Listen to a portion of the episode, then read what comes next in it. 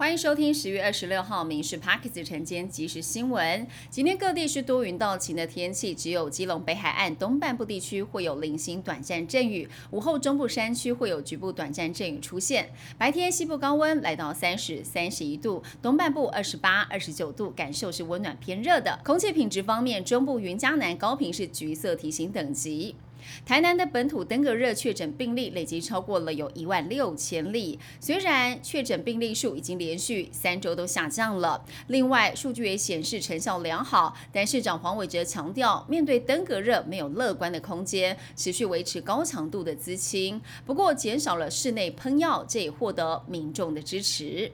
我国大型车的事故从二零一九年开始，死伤连续四年都破万人。立委表示，应该要加强业者连坐处分，还有检讨游览车评鉴制度。交通部长王国才说，将会检讨大型车的回训制度、游览车安全评鉴项目，还有对业者就责的一个程度。公路局预计在三周之内提出检讨书面报告。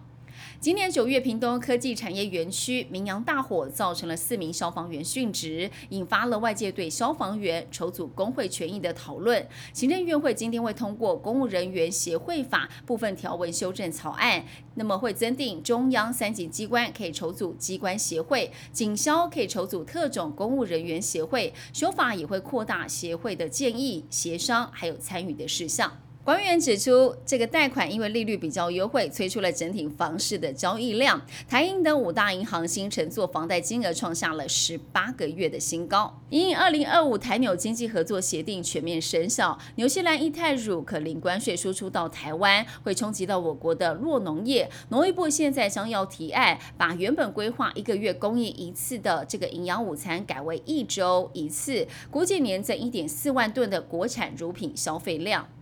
大学甄选入学委员会公布了在明年各校系参采学测科目数，繁星推荐个人申请入学都以参采三科为最多。不过申请入学参采两科跟参采一科的校系数是明显增加了。那么其中有一百四十二个参采科目是国文，反映学校招生策略有所调整。共和党籍众议员强生在全党支持之下，以两百二十票当选了美国新任众议院的院长。结束了众议院长达二十二天没有议长的乱象。强生是国会台湾连线成员，他曾经表示，如果中国入侵台湾，美国应该做好准备。